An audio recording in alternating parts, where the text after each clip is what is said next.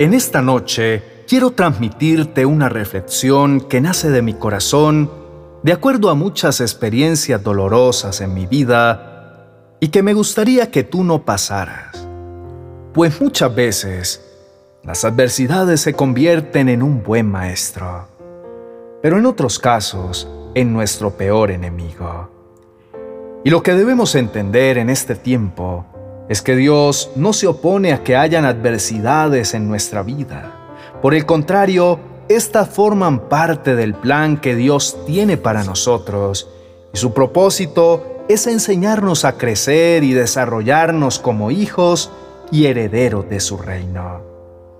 Sería de gran valor si entiendes que sin adversidades no aprenderías a ser un gran luchador y por lo tal un vencedor que se sobrepone a las dificultades, convirtiéndote en un ganador.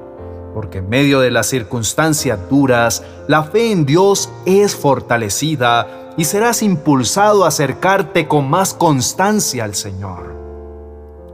En esta noche te invito para que guardes en tu mente esta gran verdad. Y es que las adversidades no son en sí realmente tu problema, el problema radica en la actitud que tome frente a ellas. Si aprendes a ver la adversidad con los ojos de Dios, te aseguro que no habrá angustia, preocupación ni desesperación, ni vas a querer salir huyendo, sino que por el contrario, vas a querer salir a enfrentarlas con confianza y seguridad, sabiendo que la victoria es tuya. La palabra de Dios está llena de innumerables promesas y recordatorios que te hacen un llamado especial para que puedas descansar tranquilo, que reposes en la paz del Señor y que aprendas que en todo momento las adversidades son una oportunidad para acercarte a Él y aprender a confiar en su fidelidad. Como dice Isaías capítulo 43, versos 1 y 2. Pero ahora Israel, pueblo de Jacob, el Señor que te creó, te dice, no temas que yo te he libertado. Yo te llamé por tu nombre, tú eres mío. Si tienes que pasar por el agua, yo estaré contigo. Si tienes que cruzar ríos, no te ahogarás. Si tienes que pasar por el fuego, no te quemarás. Las llamas no arderán en ti Dios extiende esa misma invitación para ti en esta noche. ¿Estás pasando por adversidades? ¿Tienes que pasar por ríos embravecidos o por el fuego abrasador de las circunstancias que te consumen y te vuelven cenizas? Pues revisa con detenimiento el ofrecimiento que Dios te hace de ir contigo. Entiende que muchas de las pruebas provienen de Él y son como los exámenes del maestro al alumno, evaluando la confianza en sus palabras y en su amor y fidelidad por ti.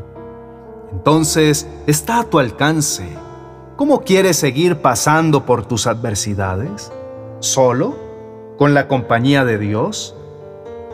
Es solo tu decisión de apropiarse de lo que Dios te dice para que no te ahogues ni te quemes si resuelves ir con Él. La Biblia nunca te engañará. Ella misma te instruye acerca de las adversidades y de las pruebas que tendrás que vivir aquí en esta tierra. Ellas serán parte de tu caminar en Cristo. Todo depende de tu actitud ante ellas y de cómo prefieres vivirlas, cerca o lejos del Señor.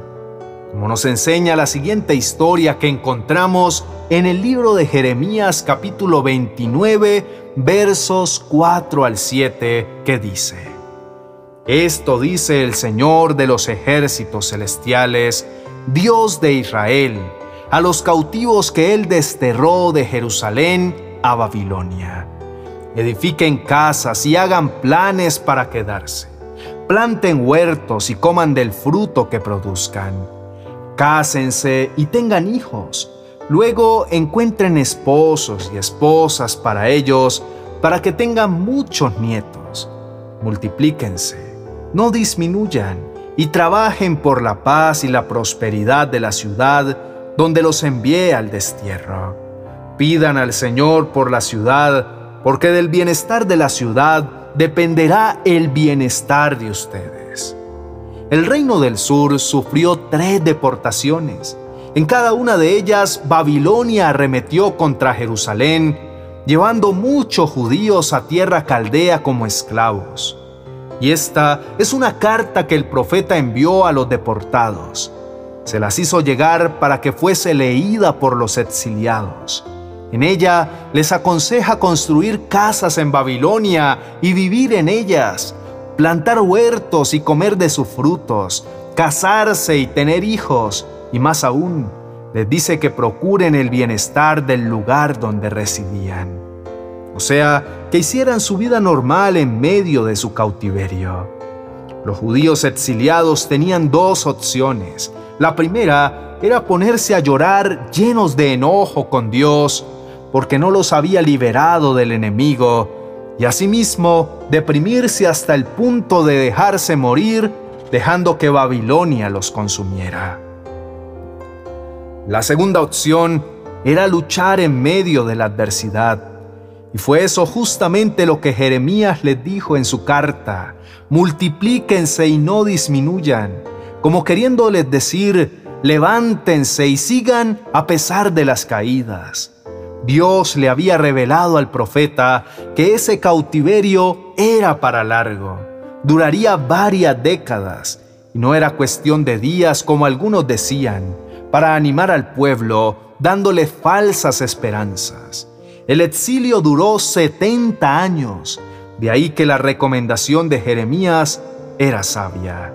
Acomódense y hagan sus vidas porque el viaje tardará mucho. Mis queridos compañeros, la recomendación del profeta Jeremías también es para ti en esta noche. Cada uno de nosotros estamos invitados a aplicarla en nuestras vidas apuradas y angustiadas.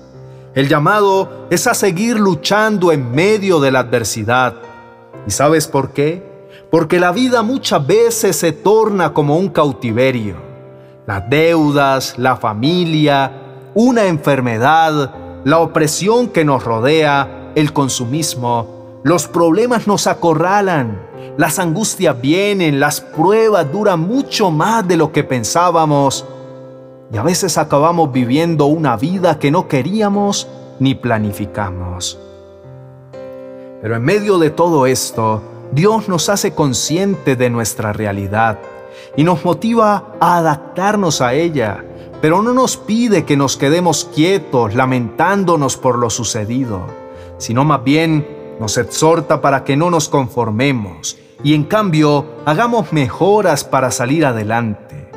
Por eso está en la actitud y en las manos de cada uno el construir esas casas, el plantar huertos, tener hijos y comer de ese fruto que Dios nos proporciona.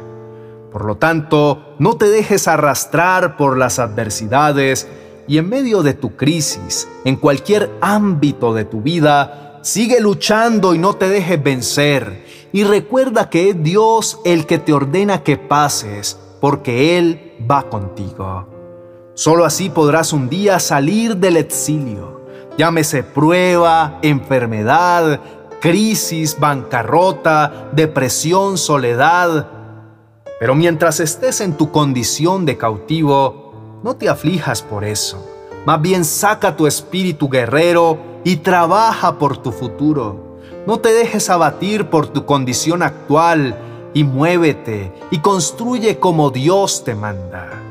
Mis queridos amigos, en esta noche me permito orar por ti. Clamo al Señor para que te levante de donde estás. Le pido al Padre Celestial que te llene de nuevas fuerzas, que te rodee con su amor y te colme de sabiduría para que puedas plantar, multiplicarte, edificar y levantar nuevos proyectos y planes en tu vida en medio de lo que puedas estar viviendo. Te aseguro que de la mano de Dios cosas maravillosas saldrán en medio de tu adversidad.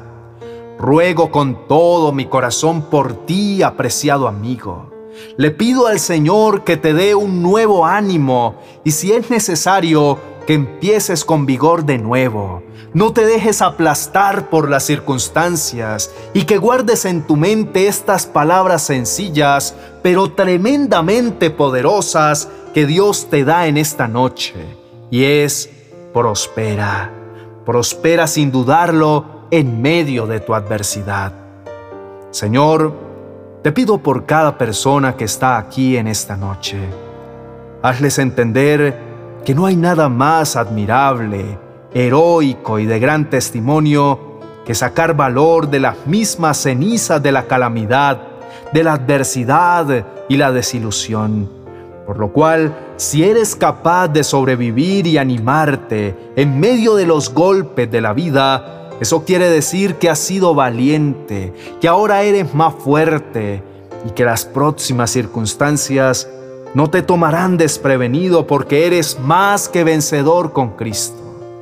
Termino mi oración declarando sobre ti tiempos nuevos, un mañana lleno de luz y de un sol brillante, donde ninguna adversidad podrá opacarte ni oscurecer tu prosperidad. Declaro que mañana serás más fuerte e invencible y que cada cosa por la que has tenido que pasar te hará más sabio y entendido, porque Dios mismo es el que va contigo. Te dejo esta promesa de Dios en el libro de Proverbios capítulo 24, verso 16 que dice, No importa cuántas veces caigas, siempre te levantarás en cambio, el malvado cae y no vuelve a levantarse. Amén y amén.